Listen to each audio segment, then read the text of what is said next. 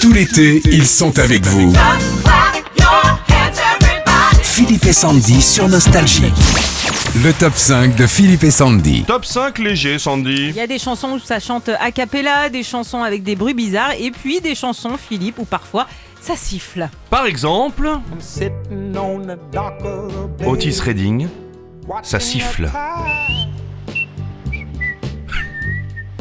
Ben oui, ça siffle. Bien. Un classique de la soul music des années 60, c'est à la fin de cette chanson que le chanteur soul Otis Redding sifflote le refrain. Attention, ça monte haut, alors vaut mieux savoir bien siffler. Le top 5 des chansons où il y a un gars qui siffle dedans.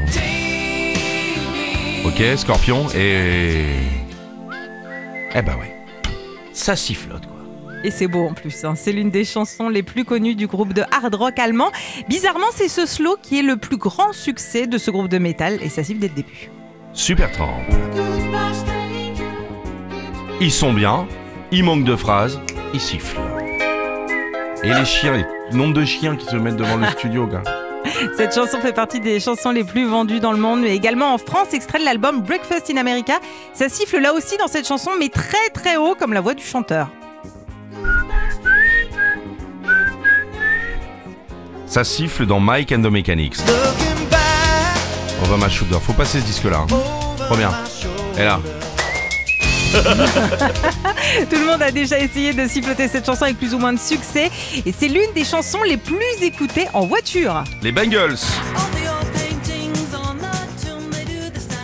Et ça siffle là. Un peu militaire, vois. L'auteur de cette chanson a écrit euh, les paroles après avoir vu des passagers d'un ferry essayer de garder leur équilibre en se tenant comme des personnages sur des dessins animés de l'Égypte antique. Et dès qu'on siffle ce refrain, comme les trois chanteuses, forcément on reconnaît la chanson. C'était le top 5 des chansons où il y a un gars qui siffle dedans. C'est une exclusivité nostalgie. Nostalgie.